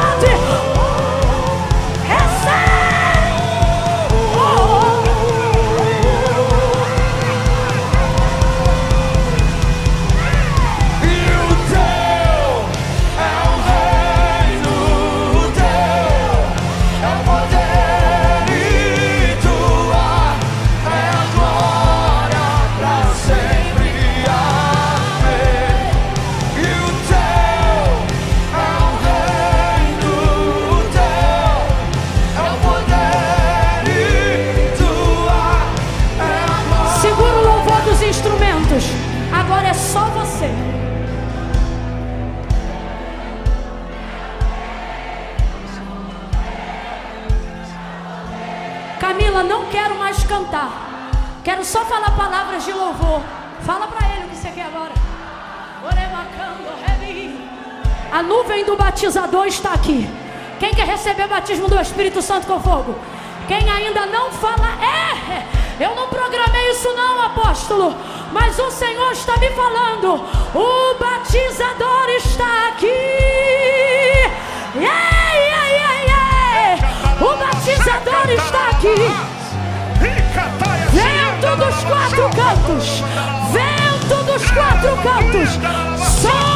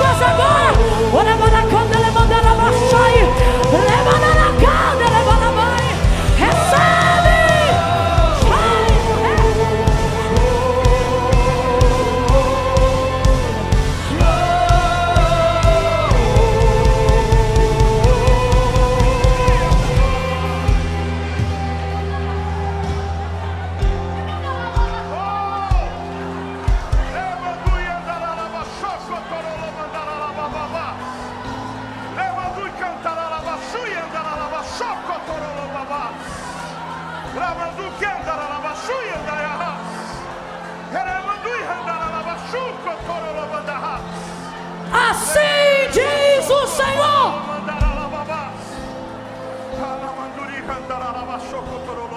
Eu, o Senhor, encerro um ciclo nesta noite. Eu, o Senhor, encerro um ciclo nesta noite e resgato uma unção profética sobre esta casa. Acamados se levantarão, cadeias cairão por terra. Hoje o que vocês vivem aqui é apenas uma pequena nuvem. Uma abundante chuva chegará sobre volta redonda. Né, o.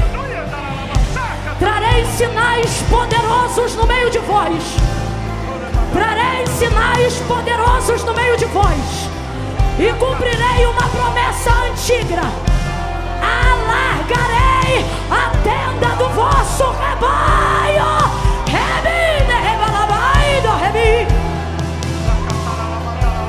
Eu sou o Senhor e fora de mim não há outro.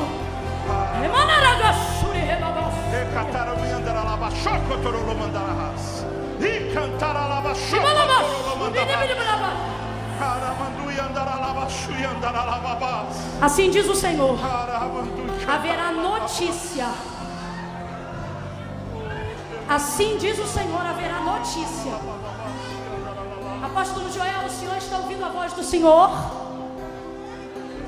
Pois Deus nesta noite traz memorial a esta casa e diz assim: haverá notícias. Sabe o que que Deus está me mostrando aqui agora? Em visão aberta. Que vocês vão passar na televisão.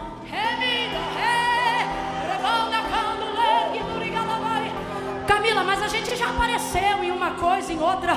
Não é nota de rodapé. Derreli, osebri, elaide, comanaragaçu, berreli para a glória do nome do Senhor. E assim vos diz o Senhor: no lugar da vossa vergonha, havereis dupla honra, havereis dupla honra, haverá notícia de milagre. O avião, a pista de avião que Deus me mostrou aqui, Deus diz assim: ó, eu vou pegar gente daqui e vou enviar para outros lugares. Eles vão, eles voltam, só que Deus diz assim: Sabe por que que você viu a pista de avião aqui? Ele está falando comigo. Porque essa pista que leva a gente daqui para lá vai trazer gente de lá para cá. Vocês vão ter que dar jeito para ter aquele negócio de ouvido que traduz. Como é que é o nome daquilo? Quem fala espanhol aprimora. A gente vai precisar de você. Quem fala português de Portugal e Angola, Moçambique, aprimora, nós vamos precisar de você. Quem fala inglês, corrige a língua, se aprimora, porque nós vamos precisar de você. Haverão cultos nesta casa que precisarão ser traduzidos em espanhol, em português de Portugal e em inglês. Assim diz o Senhor.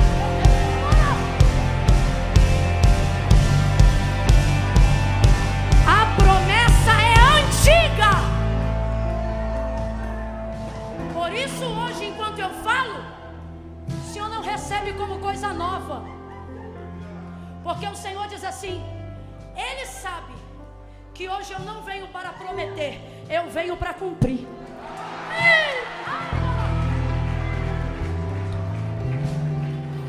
E para você que não crê em profecia, guarda isso. Quando Jacó pensava que José já havia morrido, e mesmo os filhos dele dizendo: Papai, José vive e é governador de todo o Egito, o texto diz que ele não creu. Então, José, sabendo que ele não creria, enviou carroça. E em tempo de fome, abasteceu a carroça com um monte de comida. E deu vaso de ouro, vaso de prata e muda de veste. Porque sabia que Jacó não iria crer ao ouvir, o coração estava cansado de esperar. Promessa que se adia faz adoecer o coração. Por isso Deus hoje não vem aqui para prometer. Tem gente que está aqui e já conhece essa promessa de muito antigamente. Deus diz: fala para o meu povo que eles vão ver carroças e carroças chegarem fora da tenda. E quem não crê ouvindo, crerá quando ver o que Deus vai começar a trazer e a fazer aqui. Amém? Assim diz o Amém. Pegaram os nomes dos irmãos? Pegaram? Eles podem ir? Vamos aplaudir ao Senhor pela vida desses irmãos? Podem voltar aos seus lugares.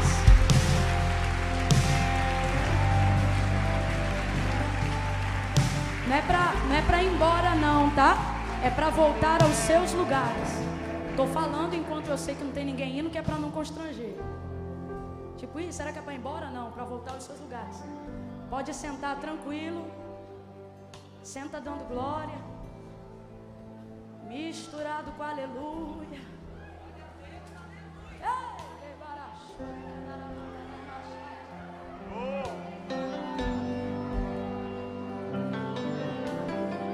Não te apresse em tirar o teu pé da presença do Senhor teu Deus. Este é o meu podcast. Você pode acompanhar meus conteúdos diários no Telegram e as mensagens completas no meu canal do YouTube. Não se esqueça de me seguir no Instagram. Compartilhe essa mensagem com outras pessoas e lembre-se, quem se adianta, governa.